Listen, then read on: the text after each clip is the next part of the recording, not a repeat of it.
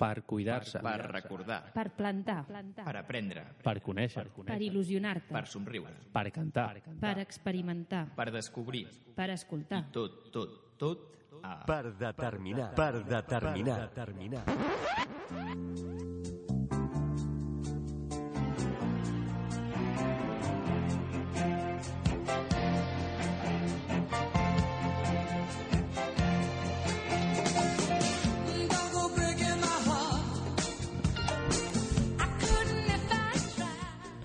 Benvinguts tots al 14è programa del 11 d'abril de la nostra quarta temporada. Després d'uns quants dies on hem pogut descansar, veure processons, menjar la mona i adaptar-nos al nou horari estiu, també hem pogut comprovar com els grans polítics i els grans responsables de la situació política actual cada dia treballen per portar els seus calarons a països com Panamà.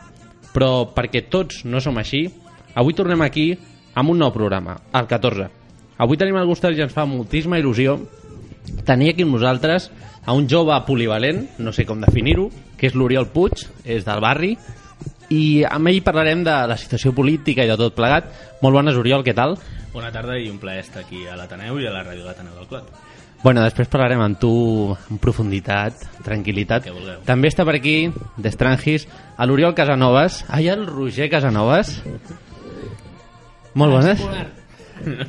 Ja l'he cagat a la primera, eh? Telita. No pateixis, eh? No és que estem una mica de blancazo perquè portem uns dies sense fer ràdio. Uns dies, unes setmanes, no sé si arriba el mes, Guillem. Molt bones, Guillem, què tal? Què tal, com estem? Tres setmanes, no, portem? Tres ja? setmanes, sí, no? tres Falta setmanes, una i ja. fem el mes ja. Quasi bé el mes. Irene, què tal? Hola, Tot bé? tot bé? Sí? Sí, sí, sí, a Ah, punt. perdona, Irene, Sí. m'he deixat. Com va anar ahir? Ah, molt bé, molt bé. Sí, el piano va anar bé o què? Va Vas tocar bé, bé el piano? sí, sí. Amb el Joan Camps, que també és un Que- convidat de- sí, d'aquí del nostre programa. Sí, sí, sí, sí, va anar molt bé, va anar molt bé. Sí? Sí. I aquí a l'Oriol. Oriol, què tal? L'agenda patas. Sergio. Sí, i tant, i avui tenim un, un sorteig, no? Exacte. Al nostre Twitter. Exacte, el sorteig és per anar a veure l'obra que es diu Mujeres, Hombres, eh, Vices i Berzas, vale? Ho he dit de memòria, que és de l'Andreu Casanovas, que és un humorista que hem tenir aquí al programa, que feia un show que es diu 50 sombres d'Andreu, i que ara estrena aquest nou espectacle. Llavors, el que heu de fer és molt fàcil. Heu d'escriure el hashtag eh, Almodilla per determinar eh, 65 i explicar un piropo. Llavors, durant el programa, nosaltres farem selecció i al final del programa, si és així, ens posarem en contacte amb vosaltres i guanyareu dos entrades dobles per anar amb la parella, amb l'amic, amb l'amic, amb qui vulgueu. Que no està gens malament, eh? No, està bé. En èpoques de crisi, no, si vale 0 un euros, està molt bé, eh? Bueno, i ara, la Irene, què ens portes? Irene, avui? Doncs avui anem amb la secció de ciència i us parlaré de la suor. I veig que avui tens aquí utensilios varios, no? Sí, una mica improvisat, però sí, aquí avui farem l'experiment en directe. Ho intentarem, si més no. Molt bé, doncs ara intentaré jo gravar-ho per després penjar-ho al Facebook i així que la gent visualitzi el que hem fet. Què et sembla? Esperem que surti. Sí? Bé, bé, em sembla perfecte. Bueno, doncs aquí comença Recicla't científicament.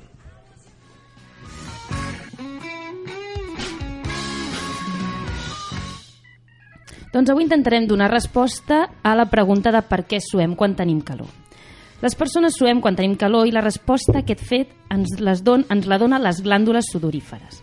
El nostre cervell, quan detecta que fa molta calor, envia un senyal a les glàndules sudoríferes i aquestes comencen a produir el que coneixem com a suor. Aquesta suor ens comença a mullar la pell del tot, de tot el cos i aquesta suor s'evapora. En evaporar-se, refresca. Aquest és el principi de la suor. Qualsevol líquid que s'evapora, refresca.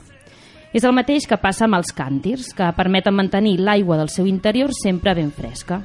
Això és possible perquè les parets del càntir estan fetes de fang, que és un material porós, com podria ser la nostra pell, i per tant el càntir sua. Una petita part de l'aigua s'evapora i la que roman a dins es refreda fins a 10 graus. El mateix principi es dona amb les colònies i perfums.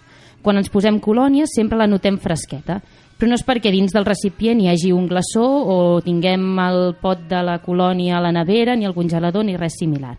Sinó el motiu és ben diferent. És perquè el comportament principal dels productes que formen aquesta colònia, el seu principal és l'alcohol, doncs presenta una velocitat d'evaporació molt elevada i això fa aquesta sensació de frescor. S'evapora molt ràpid i, com dèiem abans, tot el que s'evapora refreda. Doncs aquí intentarem reproduir l'experiment. Sí? Per una banda tinc un pot amb una mica d'alcohol i l'altre amb aigua. Després també tenim, que això també ho podeu fer a casa, eh? una superfície de plàstic, si és transparent ho veureu millor, però si no, no passaria absolutament res. També pot ser un vidre o un material similar.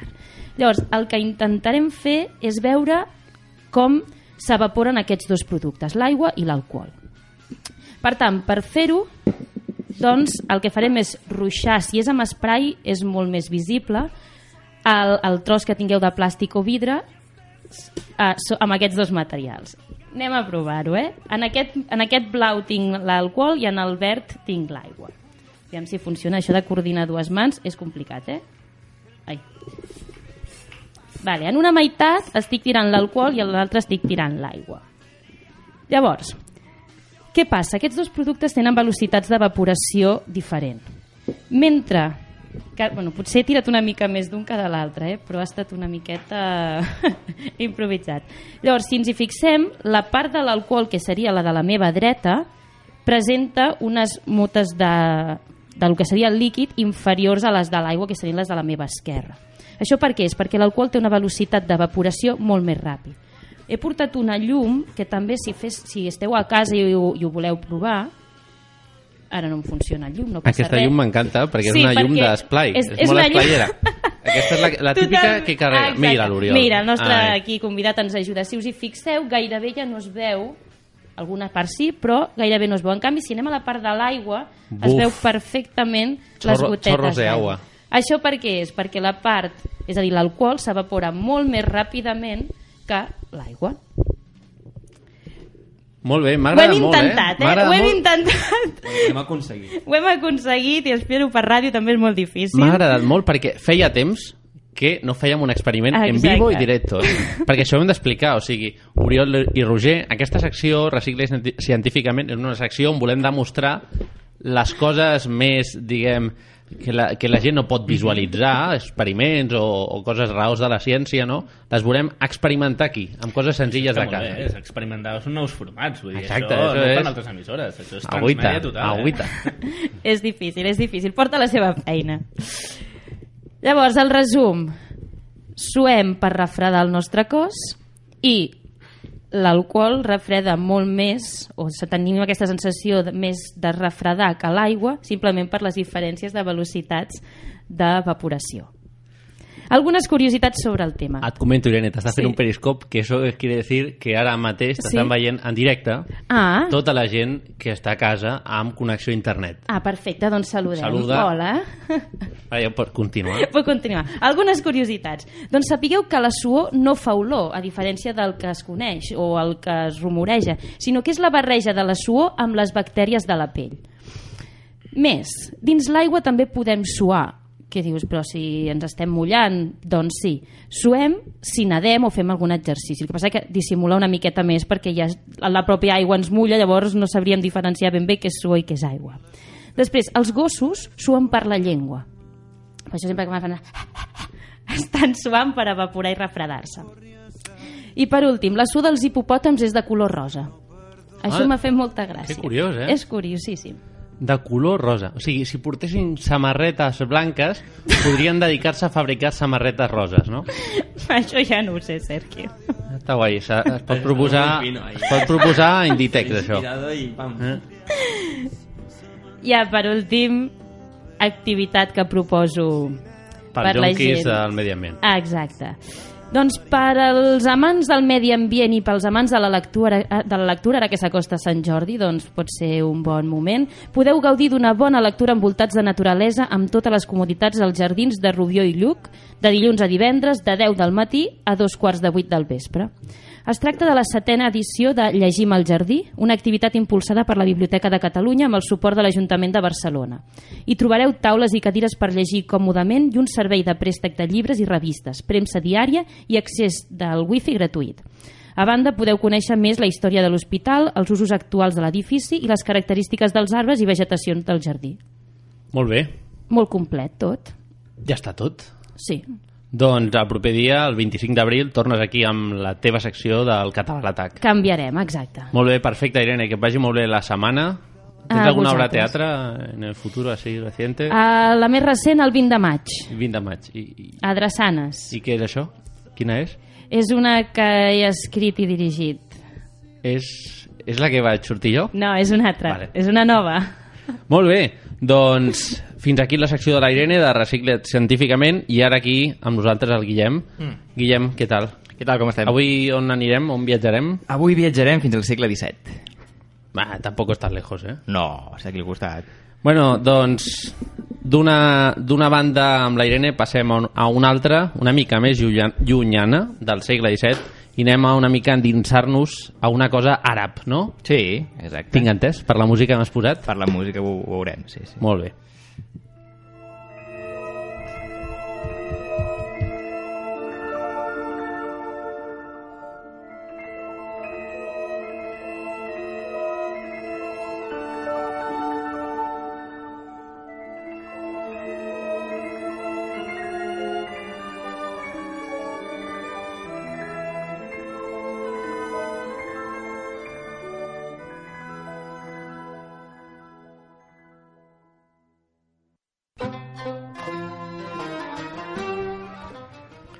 Avui viatjarem quatre segles enrere, com dèiem, fins a l'abril de 1609, data en què el rei Felip III va ordenar l'expulsió dels moriscos de la península ibèrica. Per entendre les causes que van portar a prendre aquesta decisió, ens hem de remuntar fins a 1492, any en què va caure el regne nasserita de Granada. Tot i que inicialment els reis catòlics havien promès respectar la religió islàmica dels seus habitants, aquests no van tardar en ser obligats a convertir-se forçosament al cristianisme a fi d'evitar l'exili o la mort. Així va ser com va néixer la paraula morisc, un terme despectiu amb el qual es van designar els musulmans conversos de la península. Durant tot el segle XVI, els moriscos van viure apartats de la resta de la societat i molts fins i tot van seguir professant l'islam secretament. D'aquesta forma, va començar a sorgir entre la població una certa desconfiança cap a ells, fins al punt que els alts estaments temien que estiguessin negociant amb els turcs i preparant un atac coordinat contra la monarquia espanyola. Aquests recels, segurament infundats contra els moriscos, van propiciar la signatura d'un reial decret segons el qual se'ls expulsava definitivament de la península, igual que ja s'havia fet anys abans amb els jueus. La seva marxa va tenir un gran impacte demogràfic arreu del regne, però sobretot a València, territori que va perdre gairebé 120.000 habitants, aproximadament el 33% de la seva població. És a dir, Sergio, el que, va fer, el que fa la Unió Europea amb els refugiats, sí? Sí? Ho va fer Espanya 400 anys abans amb els moriscos. No aprenem, eh? Som No aprenem, eh? Som uns precursors, eh, en aquest sentit. Sí, sí, sí, sí. Oriol, què penses d'això? Que som uns precursors. Oi que sí? Sí, sí. Vull dir, el que, el que fa la Unió Europea avui, nosaltres 400 anys abans ja ho fèiem. Super innovadores, eh? Innovadors, sí, sí. I nos vamos con todo. Molt bé, doncs, si et sembla, Guillem, anem a conèixer, aquí tenim aquí sentat, no? Els qui tenim aquí sentats, no? Però ens centrarem una mica més amb l'Oriol.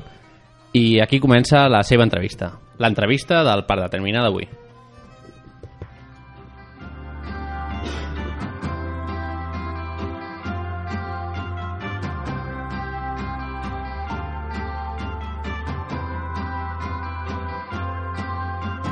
Baby Bird was growing up the cow. Marilyn, she's walking down the street with. Arribats a les 9 i 14 minuts del vespre, comencem l'entrevista d'avui. Avui ens fa molta il·lusió tenir aquí amb nosaltres a un jove polivalent del barri del Clot. I dic polivalent perquè no sé com definir-ho en una sola paraula. Us explico en què ocupa el seu dia a dia i així ho enteneu millor.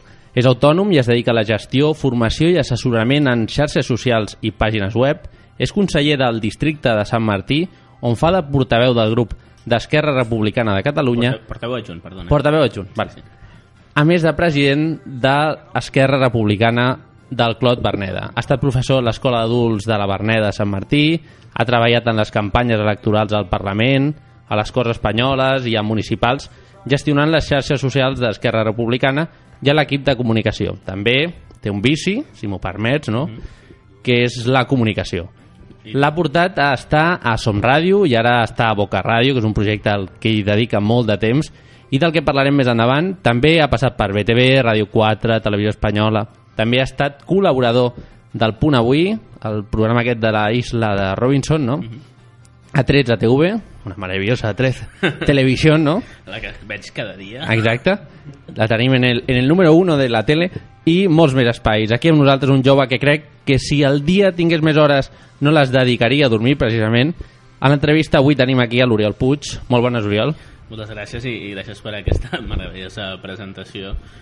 I si podem definir una paraula, que és tastaulletes, que m'agrada molt. Tastaulletes. A més m'agrada molt aquesta paraula. Tastaulletes és Polivalent, bàsicament. polivalent, que t'agrada provar coses, no? sí, provar sí, sí. coses, no?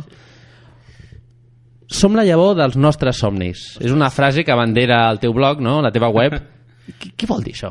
Bueno, doncs vol dir això, no? que el responsable del teu futur, del responsable dels teus somnis és un mateix i per aconseguir-la bàsicament el que has de fer és plantar-la, regar-la i esperar que creixi, però perquè creixi s'hi han de fer moltes coses al mig, s'ha d'anar treballant, s'ha d'anar cuidant, no? Eh, de fet, eh, els projectes i la vida són com aquests petits bonsais, no? que, que amb il·lusió doncs, tu vas cuidant eh, meticulosament perquè creixin i vagin cap a, cap on vols, si el vols fer més alt, si el vols fer més ample, doncs, doncs això és la, la vida i els projectes, no? és dedicar-hi moltes hores, eh, les que puguis, les que vulguis, per aconseguir el que vols. Mm, va agradar molt aquesta frase, que la vaig trobar i vaig dir, ostres, està molt xula, no? Perquè és una, una Sí. cosa que...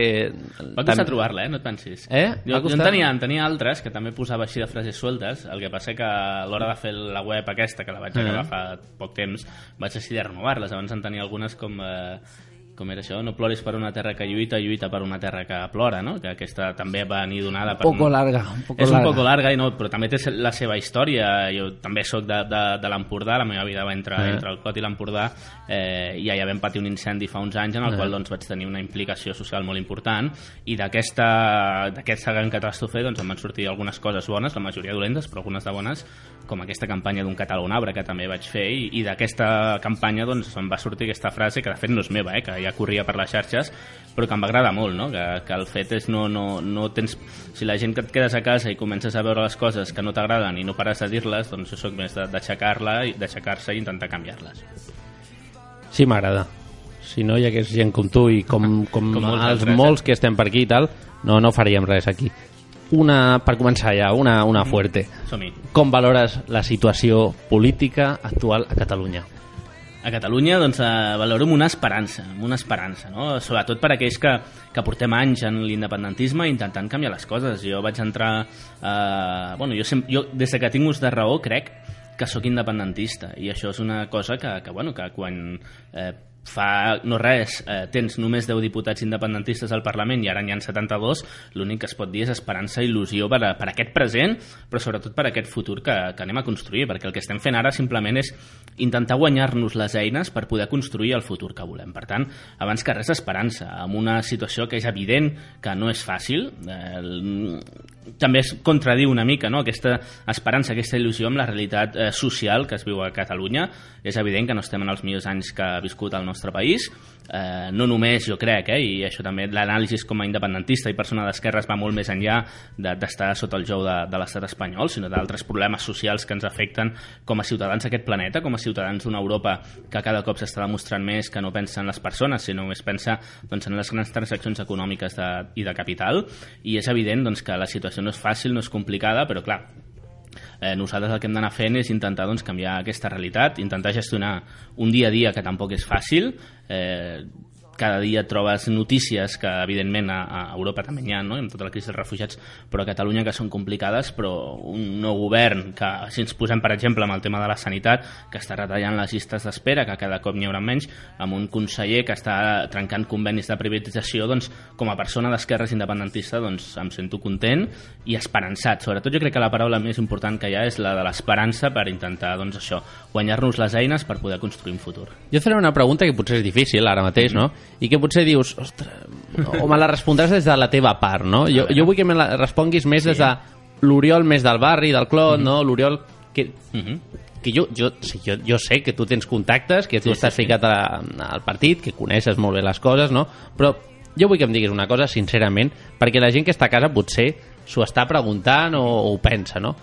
Moltes vegades s'ha pensat no, que la independència era una, cur una, una, cortina de fum. una cortina cortina és Sí, sí. correcte? Sí, sí, cortina fum. una cortina de fum no? per tapar moltes coses com poden ser les retallades les privatitzacions que tu saps que, que s'han Sí, sí, fet sí, i tant, i tant. i coses d'aquestes no? llavors la meva pregunta és eh, això és un teatrillo? La, hi ha full de ruta, com diuen, o és tot un teatre per continuar mantenint els polítics al poder i que tu agafis, obris la televisió del Parlament o posis un dia que fan ple al Parlament a TV3 i vegis allà que totes les butaquites estan completes. Et respondré la pregunta, però abans et ficaré un altre exemple, no? Eh. perquè em fa molta gràcia, perquè molta gent, de les que, no dic tota, eh, però una gran part de la gent que fa aquestes comparacions i que parla de Eh, igual, cortines igual de que et fum... dic això, igual que et dic això, et dic realitats espanyoles. Clar, clar, per això t'ho anava a dir. O sigui que molts cops aquestes crítiques que venen per part de certa dreta o de certa esquerra, inclús espanyola, parlant de cortines de fum quan no s'han dedicat a una altra cosa durant tota aquesta falsa transició que dic jo eh, a l'estat espanyol és a ficar cortines de fum i cortines de fum que molts cops s'han inventat ells mateixos. Dient això, jo no considero que la situació política actual i que l'independentisme sigui una cortina de fum. Jo el considero que és una realitat. Una cortina de fum no posa dos milions de persones al carrer durant tres anys seguits. I vale, potser no en són dos, potser en són un i mig, però que encara que en fos un, una cortina de fum no manté un milió de persones al carrer durant 3 anys i no posa eh, les, els milions de vots, que, els milers de vots que vam posar a les urnes el 27 de setembre. Recordem que van ser unes eleccions amb un 80% de participació i que el partit guanyador, Junts pel Sí, és el partit, és el, ha tingut el rècord històric de votacions. Per tant, Bueno, amb- tam també perquè s'ha juntat amb vosaltres, que esteu Bueno, molt potents i esteu Junts pel creixent. Sí, Junts pel Sí, com a partit, és la, ha sigut el partit que ha, guanyat, ha tingut més vots en les eleccions al Parlament. Per tant, que em diguin que això és una cortina de fum, doncs, doncs pot ser que algun, no la majoria, però algun petit sí que ara s'hagi apuntat a l'independentisme per amagar certes coses. I aquí no parlo de Convergència, jo confio plenament en que Convergència està treballant i seguirà treballant per la independència, per una senzilla raó, perquè és l'únic que podem fer els independentistes, sinó creure amb les persones que ens estan representant al Parlament, que al cap i a la fi són els que hem votat. Eh, dit això, a vegades quan sento això de resumint, eh, quan sento lo de cortina de fum molt cop me'n recordo de que les cortines de fum estaven a l'altra banda i tampoc es deien massa i no s'assenyalaven i jo crec sincerament que la independència no és una cortina de fum, sinó la independència és una necessitat per poder viure millor i per donar un servei a la nostra gent. Has començat parlant del barri i és que els barris, no només el Clot i la Berneda i Camp de l'Arpa i Sant Martí de Provençal, sinó tots, eh, millorarien, i, i, ho, i ho defenso fermament, eh, eh, amb un estat que anés a favor de la ciutat de Barcelona, un estat que anés a favor dels ciutadans de Catalunya i que no anés en contra, com és el que tenim des de fa molts anys. eh, un estat que si hi ha... jo m'agrada molt posar exemples, ¿vale? perquè jo crec que és la forma de visualitzar-ho no? jo, Vale. jo sempre des de petit era el típico preguntón de clase que deia perdona, ponme un ejemplo Era Vocació de periodista, ja la tenies, eh? no, llavors la pregunta què has dit? Yo no lo entiendo todo eso. Ah, ya lo entiendes, claro. ya Eh, entiendo qué hacemos aquí. Eh?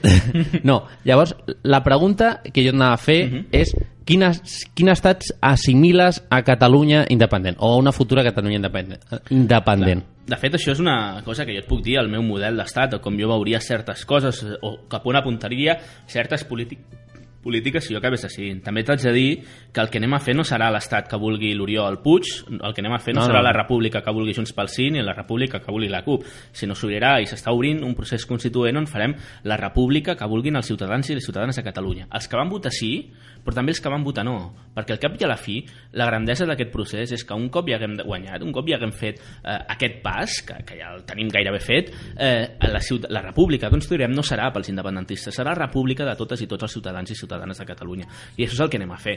Quin model d'estat s'assimilarà? Doncs el que decidim entre nosaltres. Però jo estic convençut, per molts motius, però sobretot per tota la pressió social i política que hi ha hagut a Catalunya, més enllà del moviment independentista en els últims anys, que serà eh, una potència dintre d'Europa, després haurem de decidir si estem o no dintre d'Europa, que aquest és un altre debat molt interessant, però que serà molt més democràtic, que serà molt més participatiu, molt més transparent i amb uns serveis socials dignes de la gent d'aquest país.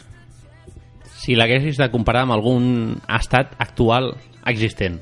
És que és molt complicat, la, la, la política comparativa és, és, és molt complicada. Jo podríem anar agafant cosetes de diferents llocs, però no quedaria un estat referent. És a dir, la situació geogràfica i el context social que hi ha a Catalunya no es pot comparar ni amb els... És que segur que la majoria de gent deu estar pensant o amb els països escandinaus o alguns altres, amb, amb els països centroafricans o sud-americans o centre, centroamericans, no? amb, amb polítiques eh, realment de redistribució de la riquesa o amb els països nòrdics, amb educació, no, és que som diferents.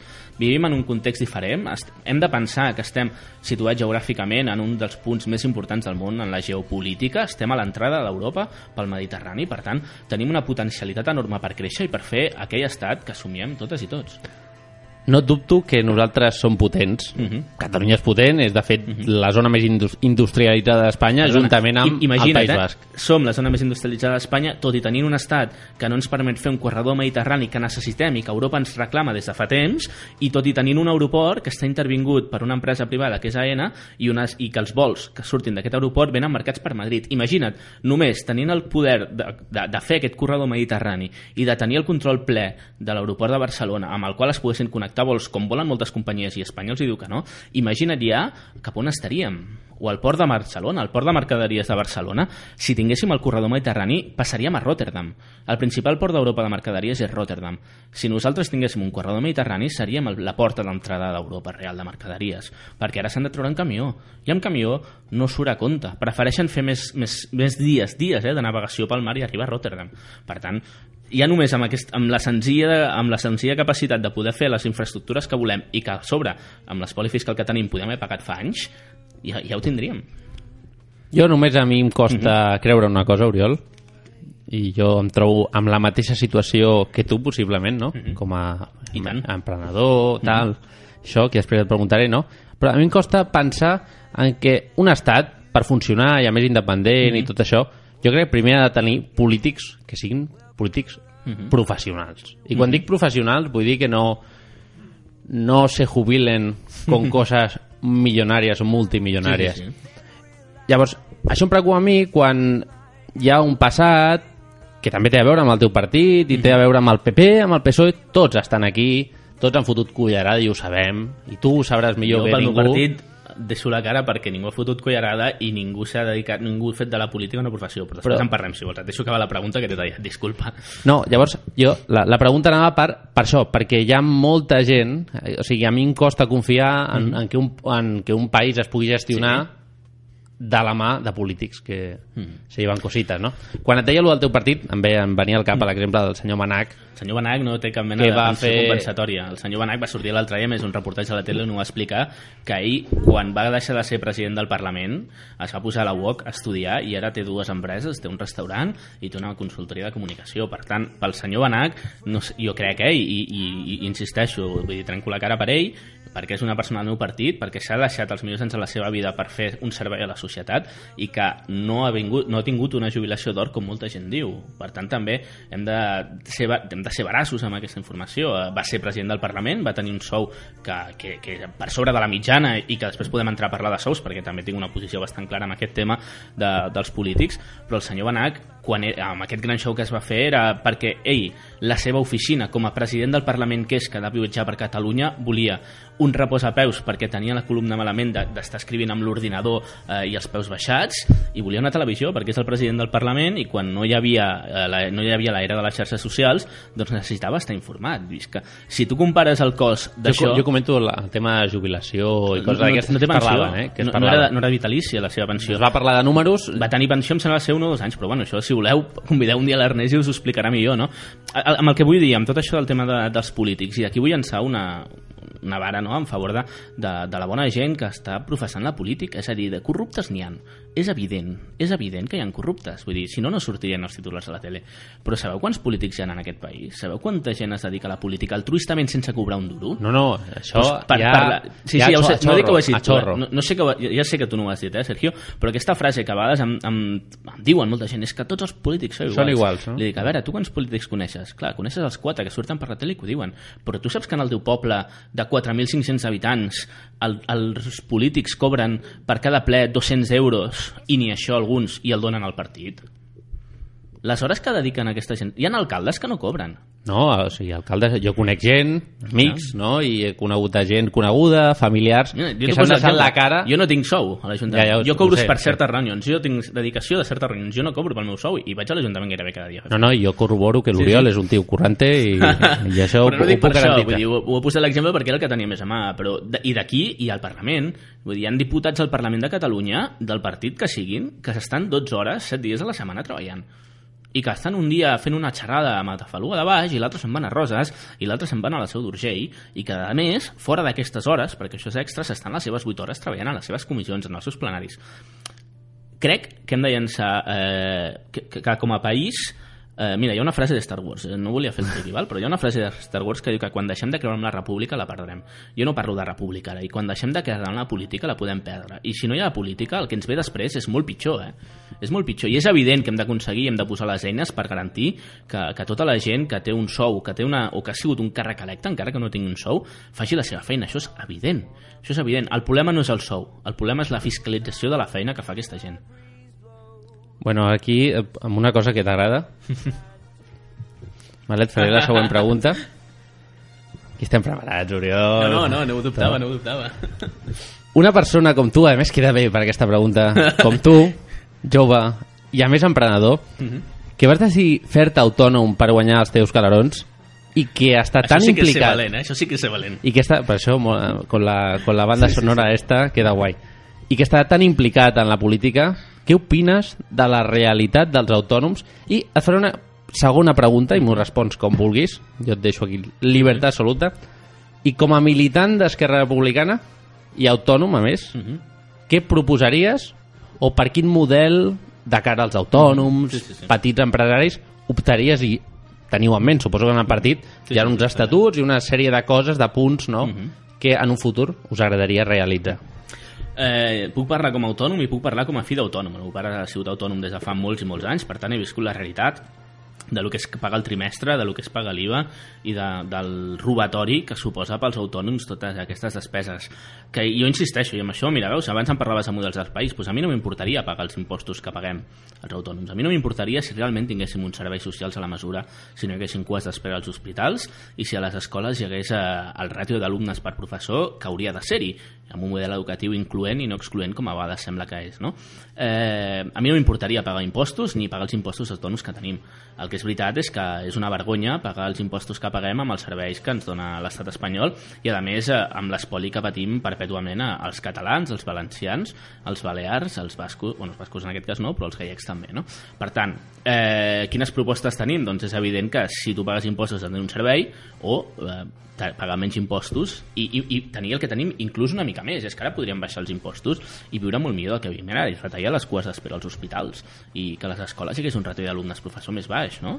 I coses que, clar, que és evident, són mesures fiscals que proposem com a partit d'esquerres que som, però, clar, és, és el que estem. Vull dir, podríem entrar més al detall o menys, però la, la idea jo crec que és aquesta. No ens hauria d'importar pagar uns impostos si nosaltres rebem un servei per aquests impostos. Com que no l'estem rebent, és normal que la gent es queixi de pagar aquests impostos. No sé Bueno, si i suposo que estaràs d'acord, no?, amb que s'han de fer coses a nivell d'autònom, no? És a dir, la gent, tu quan et vas dir me voy a hacer autónomo, segur que ho vas fer perquè volies facturar, volies Clar, fer coses, bé. volies fer- fer-ho bé, no? I ja el primer mes segur que no tenies Clar, cap és que- és factura a més- i te llegó el zasca de venga, bueno, vamos a sort pagar. quan em vaig donar d'alta ja tenia un client tancat, per tant ja sí Eh. vaig començar a tenir factures, per tant vull dir, aquest, Però aquesta estàs, no la vaig tenir que molt. estàs d'acord que hi ha molta gent que no comença així? No, i que si no factura... Mira, l'altre dia amb qui estava parlant amb un meu que és arquitecte, que s'acaba acaba de ser arquitecte i vol començar a fer feines de freelance, i el tio diu que porta dos mesos donats d'alta autònoms, però que encara no ha pogut fer cap client. I ha pagat I- ja sus 560 euros. No, perquè tens la quota reduïda Ah, ser el primer bueno. cop de 50 euros, Ah. per tant ha pagat 100, però clar, eh, estem parlant d'això, no? que per accedir a certs cursos de, del Col·legi d'Arquitectes d'estar donat d'alta, per tant hi ha tot un seguit de coses que són incongruents, que, que, que s'haurien de canviar i, i, i que haurien de ser diferents. Però, però és lògic, és a dir, a mi no em poden demanar que jo pagui un IVA si a mi no m'han pagat aquelles factures, i a vegades ho fa la pròpia administració. Mm. Vull dir, són, són, són coses que jo crec que, que, que són de, de pura coherència i que tots els governs de l'estat espanyol, que són qui acaben controlant això que hem tingut fins ara, mai han tingut la voluntat política de, De de servir canviar. a la ciutadania, sinó de servir a aquells lobbies polítics i econòmics que són els que els hi paguen les campanyes polítiques i són els que col·loquen els polítics eh, ministres i diputats que quan surten es col·loquen allà a treballar. És que aquest és el, la, aquesta és la magnitud de la tragèdia. Jo, i, i, i, i potser torno una mica al tema d'abans, però jo, si no fos independentista, potser em plantejaria que el que millor necessita eh, l'estat espanyol o Catalunya o qui sigui és tornar a començar. És tornar a començar perquè tot l'entramat que té muntat l'estat espanyol per protegir les oligarquies és tan gran i tan complexa que això no es pot arreglar ni amb quatre lleis ni amb cap reforma constitucional. Això s'ha d'acabar, això s'ha de trencar començant de zero. I la millor manera de començar de zero és creant una cosa nova. I què millor que fer-ho amb uns valors republicans com els que tindrem aquí a Catalunya. Ha quedat molt guai la pregunta aquesta amb la música de Star Wars de fons. Eh? a mi m'ha agradat. Eh, una cosa, ens agrada molt saber, a nivell emocional, no, potser, sí. i més de, de tu a tu, no? Què és el que et va motivar i com va ser el moment aquell que vas dir me afilio a... Me, Mira. me afilio, milito en Esquerra Republicana? Va ser menys èpic del que la gent es pot pensar, eh? jo, jo ho explico. Jo sempre havia estat de- d'Esquerra de, Republicana, sempre havia vist... Jo sempre era independentista, com us he dit, sempre havia tingut uns valors forts d'Esquerra.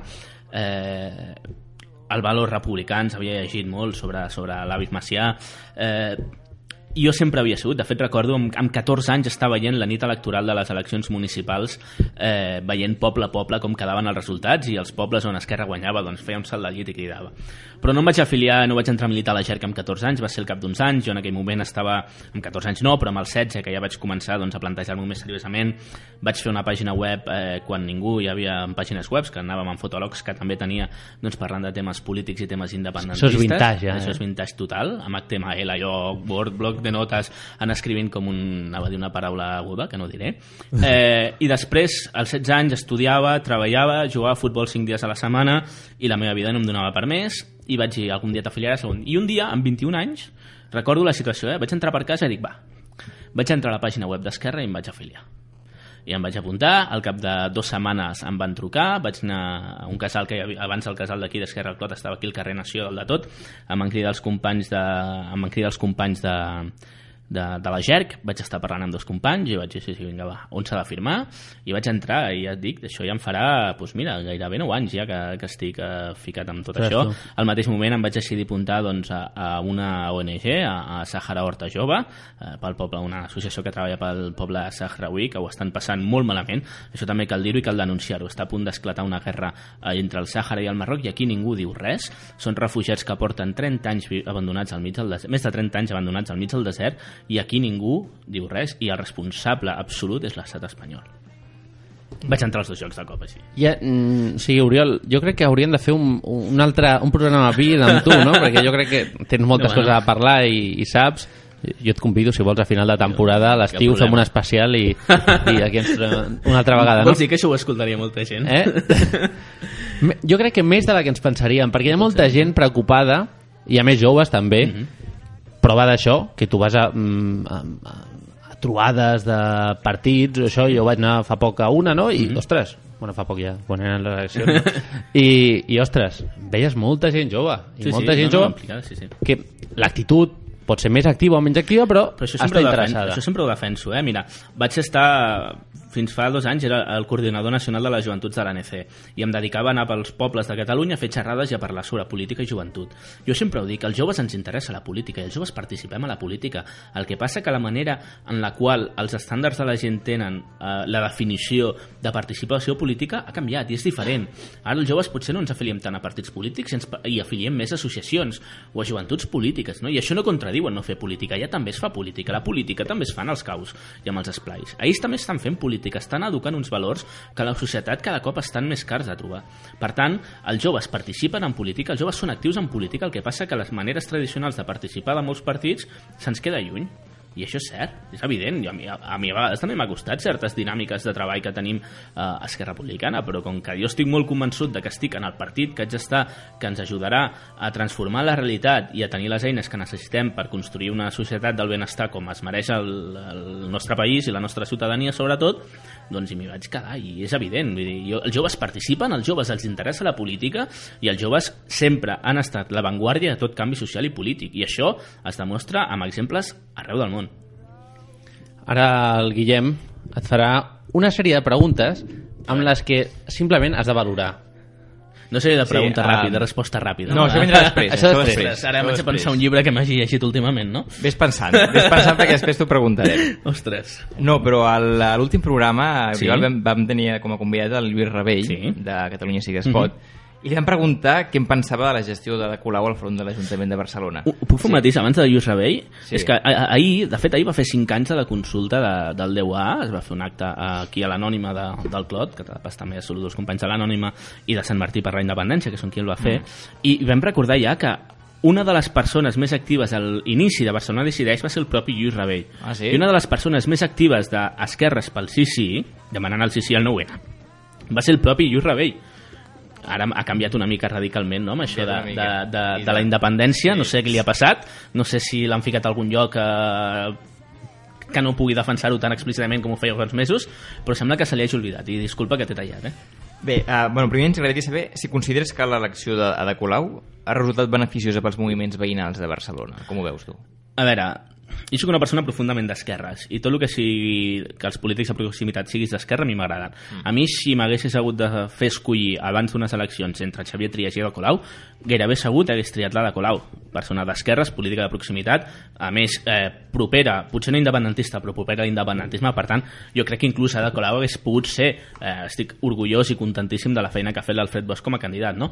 Però eh, Ada Colau hagués pogut ser, per què no, una alcaldessa, una candidata a l'alcaldia per Esquerra Republicana, perfectament. Eh, potser més que inclús el propi Xavier Trias, no? Eh, actualment, la situació de l'Ajuntament, a gairebé un any després de les eleccions, doncs eh, és difícil de, de, de, de respondre amb una resposta rotunda a la pregunta que em fas. Hi han coses que sí que són positives, eh, però hi ha coses que són negatives. L'Ajuntament i el districte, eh, en certs aspectes, van amb una lentitud que jo crec que pot anar a venir, també és veritat, i això també cal dir-ho, eh, que mai un govern havia tingut tants pocs regidors, això també cal dir-ho, i un govern de districte mai havia tingut tants pocs consellers de districte, això també és una cosa que s'ha de dir, que s'ha de reconèixer, però tot i així mai havia anat tan lent no. ni al districte ni a la ciutat. Per tant, té coses bones i té coses dolentes. La resposta rotunda i clara no te la puc donar.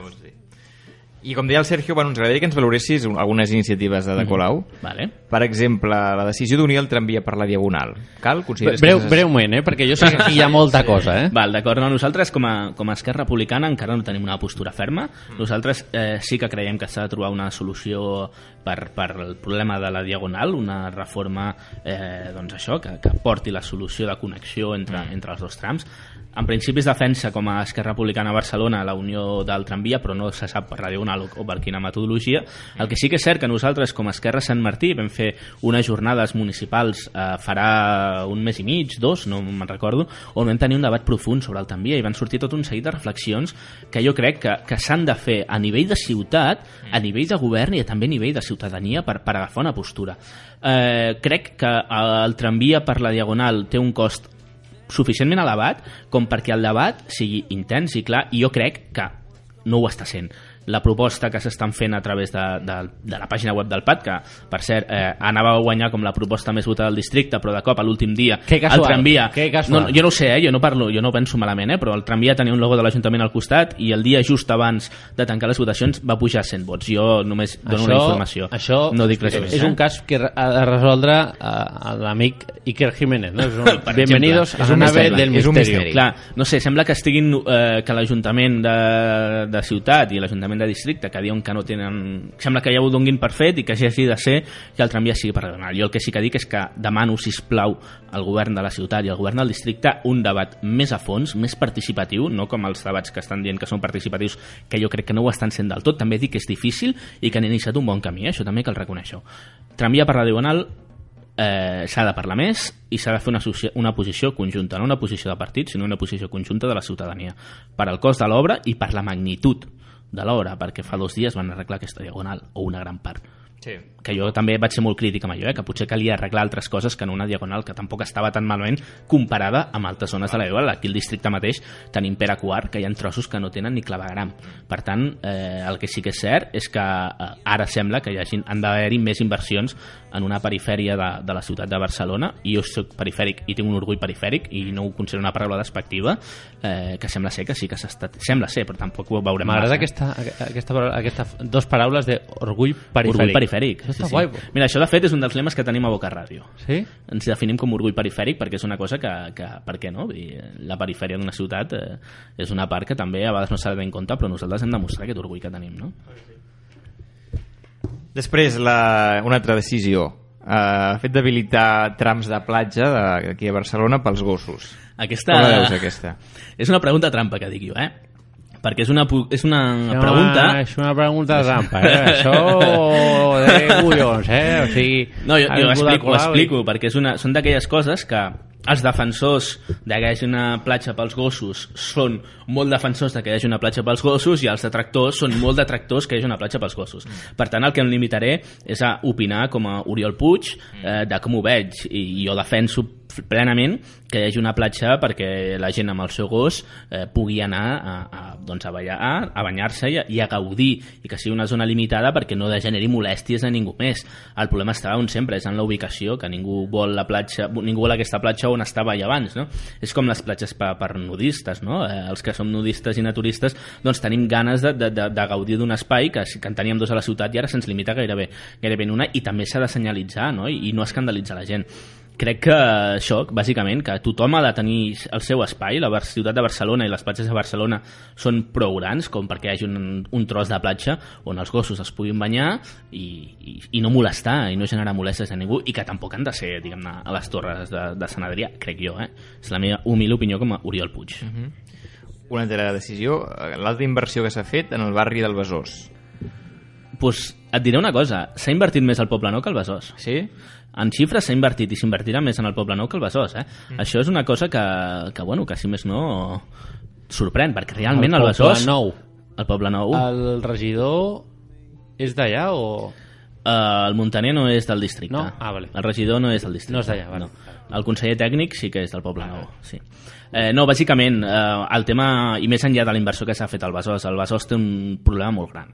Té un problema molt gran que és un problema de barri, és un problema de districte, és un problema de ciutat. I el que s'ha de fer al Besòs és un pla integral. És un pla integral que resolgui tot el problema que hi ha. No s'han de posar pedaços, ara no s'han de fer aquí, tens dos milions per fer X cosa aquí, no. El que s'ha de fer ja és un pla integral, un pla que inclogui eh, un pla que combati l'exclusió social, un pla formatiu, un pla ocupacional, un pla de, de, de salut també i de, i de sanitat. Ja recordem que no fa pas massa, fa uns mesos, al mes de desembre, van assassinar una persona eh, per una conflictivitat alta que hi ha. Per tant, la nostra proposta, que això sí que és com a Esquerra Republicana, i això ho, podem dir, nosaltres estem treballant eh, com a grup municipal de districte, no només els tres consellers que som, sinó tot l'equip que tenim de, de gent que participa en aquest grup municipal, en un pla integral del Besòs, on s'ocupi i on es plantegin, eh, s'apunti a l'arrel del problema i s'apostin solucions directes per acabar amb la problemàtica al Besòs, que s'ha d'acabar que s'ha d'acabar, perquè realment és important. Ara bé, com tot pla integral que té, no és un pla integral ràpid, és evident.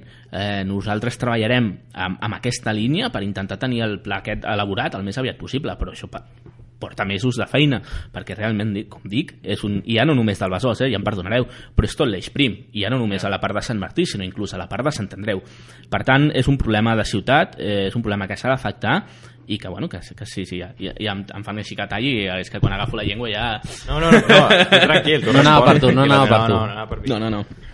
Eh, és que hi ha moltes coses a parlar. No, no, i tant, i tant, cap llavors- problema. Ens, acabat el temps. Boca Ràdio. Què és Boca Ràdio, no? Ostres, Boca Ràdio. M'agradaria que ho defineixis tu, perquè qualsevol definició que pugui fer jo, Vale. el que faré és mm, equivocar-me. Amb dues paraules. Boca Ràdio és la hòstia. no, ho explico. Boca Ràdio és un projecte associatiu de l'Associació d'Amics i Ami- de Associació Juvenil d'Amics i Amigues de la Ràdio d'Horta Guinardó. També us haig de dir que el nom estem a punt de canviar-lo perquè és massa llarg i ens ofeguem cada cop. I això que jo parlo ràpid, eh? Que, que, però bueno, ens ofeguem. És Aharc, eh, que em sembla que hi ha gent de Boca Ràdio que ens està escoltant ara, per tant, eh, des d'aquí també us és una mica com... Aharc. Ha- Hard de More. Exacte, a mi em fa gràcia dir-ho per això, a mi em fa gràcia dir per això. Bueno, Boca Ràdio és un projecte radiofònic, és un projecte juvenil, associatiu, eh, cooperatiu, eh, cooperatiu perquè ho fem cooperativament, no perquè sigui una cooperativa, eh, i és una ràdio que tenim un lema molt maco, que és transformació social a les zones, i és el que intentem. Tots els programes que s'emeten per Boca Ràdio han de tenir un retorn social directe al barri o han de portar informacions relacionades a, amb el barri, no? I dins d'aquest projecte hi participen diferents programes i participa gent, molta gent jove que ens dediquem a això, doncs com a associació que som tenim les nostres assemblees on decidim democràticament el que volem fer, que crec que és com han de funcionar les coses i, i com funcionen. I funcionen molt bé realment perquè eh, en els últims 3 anys hem rebut premis de la Generalitat, de l'Ajuntament, de la Diputació, vull dir gairebé de, del Consell de la Joventut de Barcelona, per tant és un projecte eh, que funciona, que tira endavant amb l'objectiu també doncs, d'ajudar altres ràdios com, com Ràdio Taneu del Clot, que, que també doncs, eh, estem parlant no? per veure com podem col·laborar amb vosaltres o altres ràdios com, com Ràdio La Fontana per crear i per ajudar a, a, a aquest model Boca Ràdio que crec que és un model d'èxit que, que creixi i que s'extrapoli amb totes aquelles ràdios que simplement vulguin fer ràdio qualitat sense pensar en shares, sense pensar en audiències sinó pensant en el contingut que és el més important del periodisme. El més important del periodisme és el contingut, perquè si nosaltres ens basem a, a, en, en valorar la ràdio i la televisió amb les audiències, acabaríem dient que el Salva més el millor programa que hi ha a l'estat espanyol. I això és rotundament fals, no cal que us ho digui, em sembla. Per tant, això, Boca Ràdio, això és un projecte social, és un projecte juvenil en el qual pretenem i tenim la humil intenció de portar aquesta transformació social que hi ha al districte i que hi ha al barri del Carmel i a tota la ciutat, eh, a les zones radiofòniques. Molt bé, hem après coses, hem conegut coses de l'Oriol que no sabíem i, bueno, ara, Oriol, abans de començar amb la curiosa entrevista, que en aquí et coneixem a tu més com a persona, mai trobem una millor paraula o millor forma de dir això, no? Perquè sempre a la gent, quan els entrevistem, dic, ara ve la part on, coneixem, on et coneixem sí. a tu, el Lluís Rabell i a la Teresa Forcades. Aquí ha passat per aquí més com a persona. Ara Llavors es queden fer eh? flipant, es queden flipant perquè i antes que era un animal, no? Bueno, doncs abans d'això recordar simplement que la gent ha de retuitejar o escriu, ha de tuitejar o enviar un mail si vol guanyar una entrada doble, o sigui, hi ha dues entrades disponibles, dues entrades dobles, per anar a veure el nou espectacle de l'Andreu Casanovas, que el proper dia estarà aquí amb nosaltres, amb els seus dos també col·legues que fan a l'espectacle aquest de Mujeres, Hombres i Viceversas, o alguna així. I ara aquí comencem, això sí, amb la teva secció, amb la secció on coneixem més a l'Oriol com a persona, a la curiosa entrevista.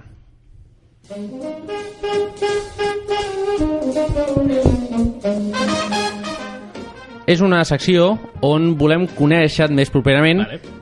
I llavors és molt fàcil. Pregunta, resposta. He canviat l'aigua per la cervesa. Vale, perfecte, fer-ho per, per fer-ho més, més àgil mentalment, no? A veure si puc, eh? Pregunta, o sea, Sí, sí, palabra, sí, sí. Vale, vale, ha va. quedat otra palabra. Ara és, quan la lio, clar. ara és quan la lio i els que m'estan escoltant del partit em comencen a vassallar whatsapps. Eh, ja us ho aviso, però bueno, seguim. Eh, et dic això de paraula a paraula perquè hi ha gent que hem tingut aquí, que no cal dir noms, la gent pot buscar el podcast, que tu dius, culo preferit. Igual, bueno, hace Segur años... que era polític. Hace años, y no polític, eh? Hace años yo me gustaba el fusia, ara Vale, m'agrada... vale. Vale, llavors, t'he entès. Ara- Sergi, Sergi, intentaré fer-ho. Color preferit. El Roig Revolució. Un llibre. Rebel·lió a la granja, de George Orwell. Plat preferit. La truita de patata sense cap mena de dubte, crueta, sense ceba i brutal. Molt bona. Que per cert avui soparé truita de patates de Mira. l'àvia. Ostres, tu. Bé, que bé. L'assignatura que més t'agradava a l'escola.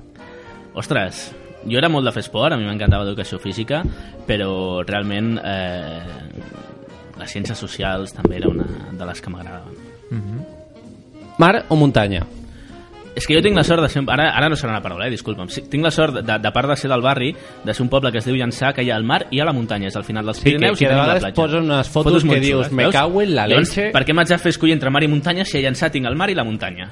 Per tant, mar i muntanya. Una excursió o un viatge? Doncs mira, una excursió caminant que m'agrada molt és una ruta que faig molt sovint quan estic a Llançà, que surto de Llançà caminant, pujo fins a Sant Pere de Rodes i a la tornada passo per, per la vall de, de Port de la Selva, que és un poble preciós, i faig el camí de ronda passejant, que és preciós. Que Molt són, xulo, eh? Són gairebé dues hores i pico si les fas corrents, que és com m'agrada fer-ho, tot i que ara no estic en forma, però que us la recomano. Eh? La, la, al principi és molt dur, perquè la primera Portbou- pujada al coll del Parer és molt xulo. Portbou és dur, no? Portbou, però Portbou és més cap al nord, i- jo tiro cap al sud, diguem-ne, hi ha una primera pujada, m'estic anant de... Això no és una prova, però no. és el coll del Parer, que jo crec que és la pujada més... Eh, com ho definiria, com que estem amb la cervesa ja... Intensa? Més, eh, sí, bueno, intensa m'ha salvat per no dir una paraula aguda. Però sí, és una pujada molt intensa que quan arribes a dalt dius, buah, però en aquell moment arribes i veus tota la vall de l'Empordà, roses, eh, tot, veus fins l'escala i tot, eh, preciós, i per l'altra banda veus el que per mi és la terra més bonica que tenim a Catalunya, que és la Mar d'Amunt, amb respecte de Sant Martí, evidentment. Un racó de Barcelona que t'agradi. El laberint d'Horta, sens dubte, per mi és el lloc més bonic de la ciutat. Al districte en tenim molts, eh, també, cal dir-ho. eh? Però allò és el meu lloc d'anar a desconnectar, a marxar i, i, i no et trobes, poc, et trobes poca gent realment i és una de les coses que jo crec que s'hauria de potenciar des de l'Ajuntament. Associacionisme o política municipal? Amb què et quedes? És que no és contractiu una cosa amb l'altra. Les, les associacions també fan política municipal mm. i quan tu, fas, eh, quan tu estàs en un partit polític també fas associacionisme. Tinc la sort d'estar en un partit que és associacionista i assembleari. Per tant, per mi, les dues paraules són complementàries i, i això, que, que no escullo una a l'altra. Em quedo amb les dues perquè són compatibles. I un polític d'un altre partit al qui admiris? Un polític d'un altre Potser hi partit... ha molts, eh? Però digues un o un parell, si vols. Però...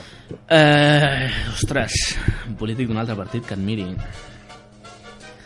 Aquí Aquesta pregunta la, la fem sempre als polítics i sempre, sempre estan pensant i no, no Sí. s'atreveix ningú, eh? A veure, tinc, tinc, tinc referents polítics eh, fora de Catalunya, evidentment, perquè no m'has dit d'on, per tant, t- eh, Sí, eh, ho marxaré, marxaré fora de Catalunya i et diré a Injane Senarro, no sé si la coneixeu, Injane... És basca, no? És de, és de, sí, era, era d'Aralar, era la, la cap del, del, la presidenta del grup eh, parlamentari d'Aralar, i és una de les persones que es va atrevir, de les primeres que es va atrevir de, dintre de l'esquerra Berzale a qüestionar la política de, del terrorisme i apostar per les vies de la pau i, de, i de, del perdó, que és una de les coses més importants que, i més sàvies que ha fet l'esquerra Berzale no? per, per poder reconduir aquest procés cap a la independència que ells tenen. Per tant, eh, una de les referències és a Insane Senarro i l'altra és la, la presidenta de, de Navarra, que és Uchue Barcos, que és una lluitadora com molt com poques hi ha, però que tam... hi ha moltes, no? però em quedo amb ella que va superar un càncer i després de superar un càncer a Navarra va començar a parlar d'abertzalerisme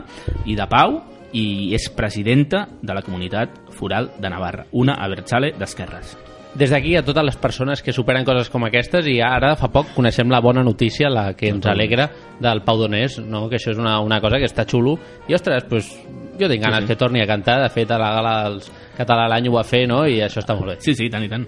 Una abraçada i sobretot a la, a la gent que jo he conegut com la meva àvia que ha superat dos càncers, per tant és doble, doble nominada catalana de l'any per mi i per mi és la catalana de l'any. Molt bé, Oriol, moltes gràcies. Vosaltres, el Roger està per aquí, després parlarem més. Avui farem una cosa, i és que em permetré el luxe, no?, de, de fer una mica més d'avís al programa. El programa dura una hora, avui farem una hora i quart per, per intentar encabir tot el que fem. Molt bé. Vale? I ara ve una mica de publi del nostre barri, que és la forma de una mica fer créixer la nostra ràdio. Vols menjar el pa de tota la vida y probar la Nobel Cojín? ¿Te agradan los cafés con la nata montada de la buena? Vine a los Fort de Pa del barri del Clot. Ens trobaràs a Forn Elias, carrer Freser número 90. Fleca Rogent, carrer Rogent 23. Granier, Mallorca 584. Pastisseria Gual, al carrer Mallorca 529, botiga número 3. Pastisseria La Palma, al carrer Clot número 72. amb la col·laboració de l'Associació de Botiguers i Comerciants de l'Eix Clot. Al barri del Clot podràs gaudir de la lectura i fins i tot, si vols escriure, gràcies a comerços com... Digicopy, al carrer Mallorca 614. Grapa, al carrer Rogent número 11. Onades, carrer Mallorca 550. Paper groc, al carrer Clot número 51. I al quios del Clot, a la plaça Font i Seguer, sense número.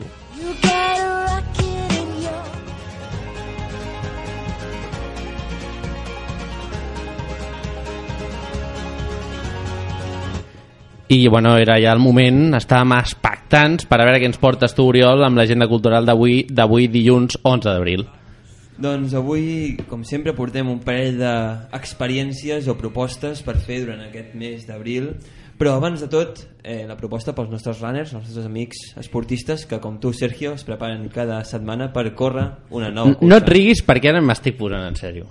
Sí? Sí, perquè aquí la- l'audiència del per determinar los fieles seguidores saben que jo d'esport era, ho vaig deixar de ser i ara he tornat a... Jo el dia que et vegi fer. de curt et faig una foto i la pengem al programa. Quan vulguis. Eh, el 24 d'abril vine a córrer la millor milla de tot Catalunya. Així és com ens proposen doncs, fer la milla de la Sagrada Família. La Fundació Claro organitza cada any des de 1985 la milla Sagrada Família Gran Premi Gaudí Esport, considerada ja per molts especialistes com la millor milla urbana d'Espanya. La milla és un esdeveniment esportiu, lúdic i social de primer nivell a la ciutat de Barcelona. Vam anunciar també la milla de Sarrià, doncs aquest cop portem la, la milla de Sagrada Família. Recordem, és el 24 d'abril i us podeu inscriure a www.claro.cat. Molt bé, i què ens portes d'activitats? Però abans d'activitats a Barcelona deixem comentar que aquest dissabte aquí, a l'Ateneu, fem un, una xerrada que és una que va sobre els camps de refugiats, una crònica solidària, comença a les 7 de la tarda i vindran cooperants voluntaris a explicar-nos el tema. També, en breu, no me'n recordo de la data, però està penjada a la web de l'ateneu.delclot.com, vale? on hi ha una exposició de les Harleys, per aquests que us agrada el motor i el rugir de los motores, podeu venir aquí a l'Ateneu, que hi ha una exposició de Harleys, i aquest diumenge, data 17 d'abril, a les 6 hi ha els jocs de taula en família on, com sempre, podeu venir aquí les famílies a jugar amb els nens i a aprendre jocs. I dit això, doncs es ve una proposta que sempre intentem fer que estigui a prop aquí al barri i aquesta vegada és un concert. Eh, és la cinquena edició del Festival Benèfic per la lluita contra la sida. Tindrà lloc a la plaça de les Glòries aquest diumenge 17 d'abril. I simplement doncs, és un concert que es fa doncs, per eh, fer entendre a la nostra ciutat que és una malaltia que doncs, està aquí i que no o sigui, fer-la comuna, no? que la tenim que està aquí a, als nostres ciutadans i simplement doncs, hem d'intentar fer-la visible, no? que no és una cosa que hem d'amagar, sinó que està, simplement això. Dit això, doncs eh, anem amb una altra proposta que com sempre intentem donar a conèixer un trosset més de la nostra ciutat. Aquesta vegada és de medi ambient, el Jardí Botànic proposa una aventura autoguiada pel recinte. Aquest, aquest acte es fa a Montjuïc i llavors simplement et van ensenyant una part d'aquest parc, d'aquest jardí, que és únic mediterrani eh, aquí. Molt bé. Com sempre, has portat una agenda cultural molt clara i concisa. La gent la pot entendre perfectament. Precisió, no? I si no ho pengem al Twitter i que ho rellegeixin. Exacte, que és el que faràs ara, no, Oriol? Evidentment. Recordeu que l'Oriol és la persona que porta les xarxes i que en eso los tweets és un màquina perquè ho porta actualitzat, fotos, perfiles a veces mejor conseguidos, otros de peor, ¿no? Però sempre estan bé, eh? Sortim guapos. No ho edito encara. Quan en tingui el Photoshop aquí instal·lat ja... Bueno, i ara, abans de començar amb una secció que jo crec que us agradarà, perquè tindrem aquí amb nosaltres, als estudis, a una persona que vosaltres no estimeu massa, ¿vale? Una persona que ja veureu, perquè us dic això, no? Ara esteu flipant, ¿no? ¿Quién será? ¿Quién será? Si somos aquí solo, solo somos tres, cinco. eh, do- eh, cinco. Bueno, yo tengo tres piscinas. ¿Vale? Roger, què ens expliques? Bona tarda. Doncs jo primer no sabia que m'entrevistaven aquí, per tant... Ha sido atraco a mano armada, Sí. no? Llavors, aquí explica'ns, queda lleig dir qui ets, no? Però què fas, no? Uh, bé, em dic Roger Casanova, sóc el cap de serveis jurídics del Centre Internacional de Mètodes Numèrics en Enginyeria. Sé que és molt llarg. Això, que això és de l'UPC, és correcte? un consorci de la UPC i de la Generalitat eh, que bàsicament treballem amb la investigació i la recerca i som un de... Però ell no és investigador, eh? No, no, jo sóc el cap de serveis jurídics, per tant jo no sé el que és el mètode numèric. Però sé que, sé que, sé que s'ha de cobrar perquè em dedico a lluitar contra els que no paguen i tot això. I som un dels centres de recerca punters de la Generalitat, a més som indexats a l'índex del CSIC mm, dels 10 primers. I tenim uns 250 investigadors que guanyen molts premis internacionals. De fet són contractistes per exemple de la Marina dels Estats Units i d'altres ens internacionals com a Banc Mundial I eh, investigueu de tot. Bé, sobretot fem el tema que es diuen simulacions numèriques i aquest tipus de prevenció de desastres i tal. Per exemple, el Banc Mundial ens ha contractat fa poc per prevenir eh, terratrèmols en països en vies de desenvolupament mitjançant simulacions eh, amb ordinador i amb programes d'aquests de, de simulació. Si Einstein aixequés el cap, diria, se han vuelto locos esto, ¿qué están haciendo, no? Diria E igual a M- MC3, no? Sigui... hem Suma, sumaria uno i diria, venga... Eh, I això, tu que estàs allà, pots, pots demostrar facientment no, que s'estan fent coses i que s'està currant per, per un futur millor, no? Sí, sí, a més, diguem, per cert, o sigui, és de la Generalitat, per tant és 100% públic, tot el que nosaltres fem i guanyem, perquè a més, eh, normalment quan tenim beneficis torna a la Generalitat. Totes les patents i tot sí, això. Sí, patents. La transferència tecnològica la fem a través d'una empresa que és nostra, perquè tenim una, una empresa, una mercantil pública, SA Mm. pública, que és Tecnologia, que té mateix té diversos spin-off i es dedica a fer la transferència tecnològica de les nostres invents al mercat. I mm, d'aquesta manera entrem en el mercat català ajudant a empreses catalanes perquè també participen altres en projectes que estan cofinançats per la Unió Europea, per altres governs o també a vegades per el govern espanyol, tot i que d'aquella manera. Ara enteneu per què vam corbata i traje, no? Eh, sí, sí, sí, jo quan he vist dic, Oriol, Roger, va, perfecte. Jo soc d'Esquerra Republicana eh, i aleshores eh, també doncs, company de l'Oriol Alcasal i m'ha dit acompanya'm i així parlem una mica i tal de coses i mira, i no, no m'esperava que fas l'entrevistessin Sí, i de fet ens està escoltant el meu germà, no? Que té coses en comú amb tu. Quan dit tant, entre, entrenem junts al, al Karate Nouter o ja ens hem pagat alguna que altra vegada de bon rotllo si està l'Àlvaro aquí, hola Barito Bueno, eh, doncs sou, hem pogut comprovar que són gent del barri, no? l'Oriol, el Roger, són gent que està aquí al barri present i que fa cosetes i m'agrada dir fa cosetes, queda molt... Llámale cookie, llámale tal, ¿no? Però, ostres, està guai, ¿no? Eh, Tu te mueves, haces cosas. Eh, bueno, ara és el moment que vais a flipar en colores. Ara aquí, boca. amb nosaltres... Jo perquè he dit que sí a venir. Ara aquí, amb nosaltres, anem a entrar, a endinsar-nos a una secció basca, no? però que nosaltres l'hem portat al nostre territori.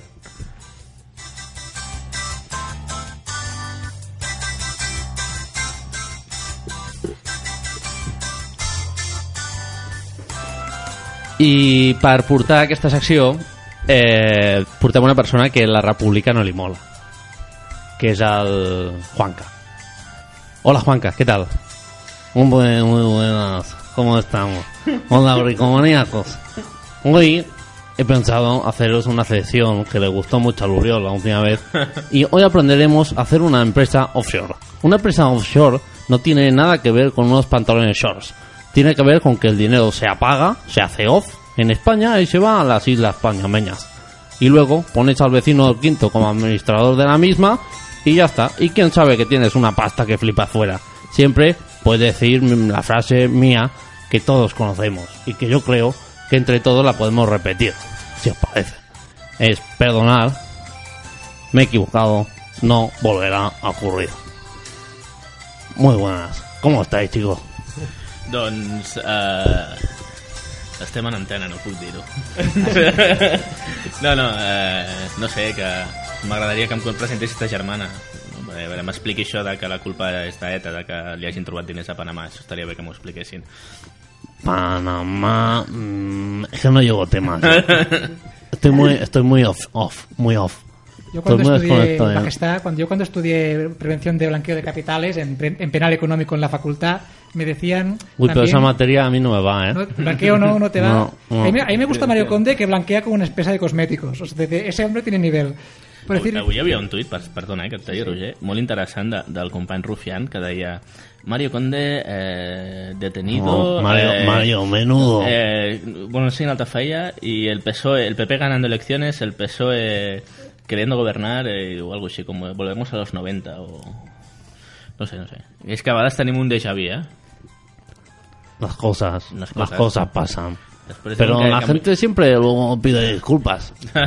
no tots, no tots. No, no tots. yo la, la gente de, la gente de nivel, Majestad, no, no le pillas en Panamá. O sea, el paraíso fiscal más grande que hay A en mí, yo no estoy en Panamá. Está en la City Yo de soy de nivel, yo a no 20 estoy en minutos Panamá. de, de vuelo, no sé si usted lo coge a veces para ver a Corina, pero Ah.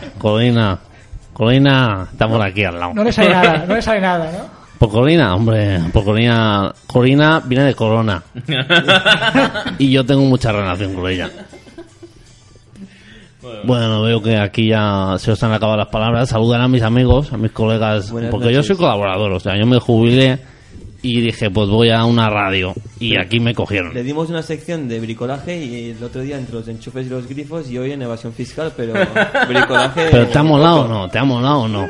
¿Te ha molado o no la Ha sección? estado fino, ha estado fino. Está Yo espero con- la siguiente... Conseguido, ¿no? Conseguido, sí. Ha sido un poco violento, pero conseguido. Bueno, las cosas son así. ¿Le Bueno, ¿Has hecho ver si tiene armas encima? O... Porque Bueno, Uy, la familia Bueno. real ya se sabe. ¿eh? yo, armas, bueno, yo tengo una pistola muy grande. ¿Qué Eh, escopeta tiene? Una escopeta de matar matar búfalos y elefantes, elefantes. ¿no? Bueno, Guillem, ¿qué tal? ¿Cómo estás? ¿Qué tal, majestad? Hoy has hablado de los árabes, ¿no? O así. De, sí, de los árabes, de los moriscos.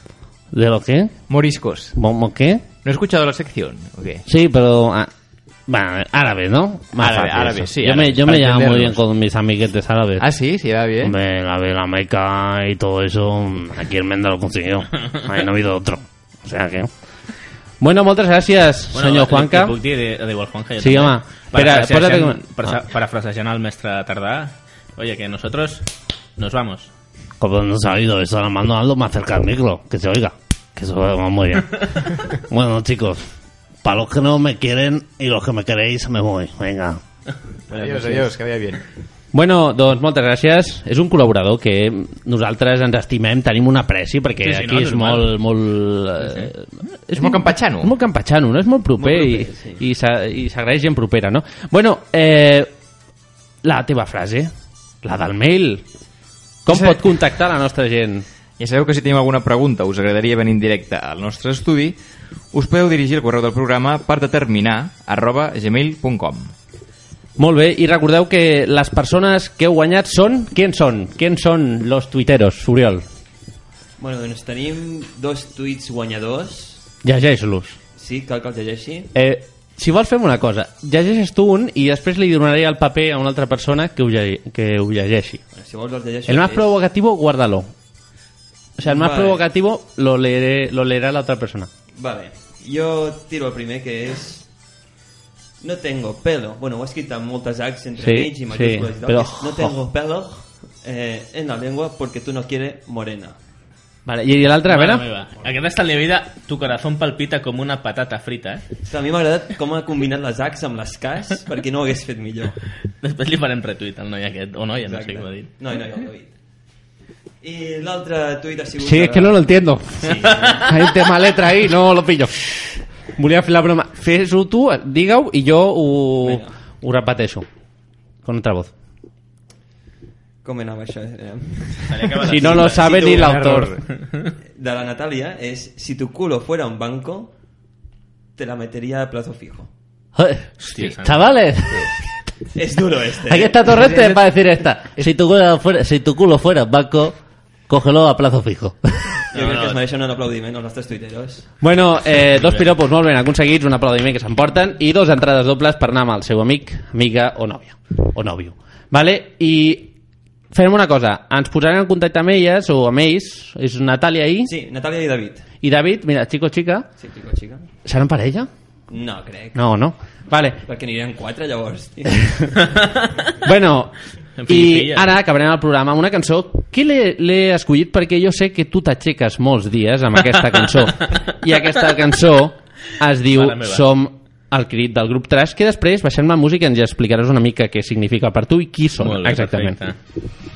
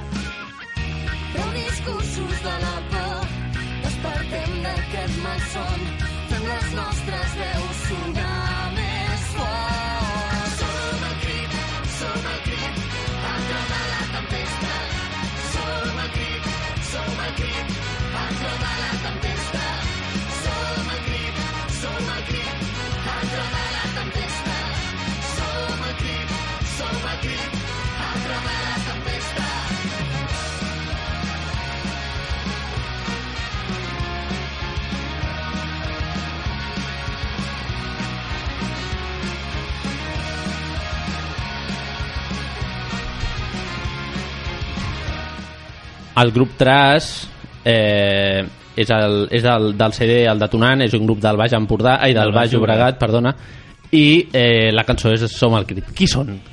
Els Tras són uns nois i unes noies de puta mare que m'estimo moltíssim, de veritat. Els vaig conèixer fa 6 anys quan vaig començar la meva aventura radiofònica amb el Petit Tas, que és un programa que encara fem ara Boca Ràdio, abans una altra emissora.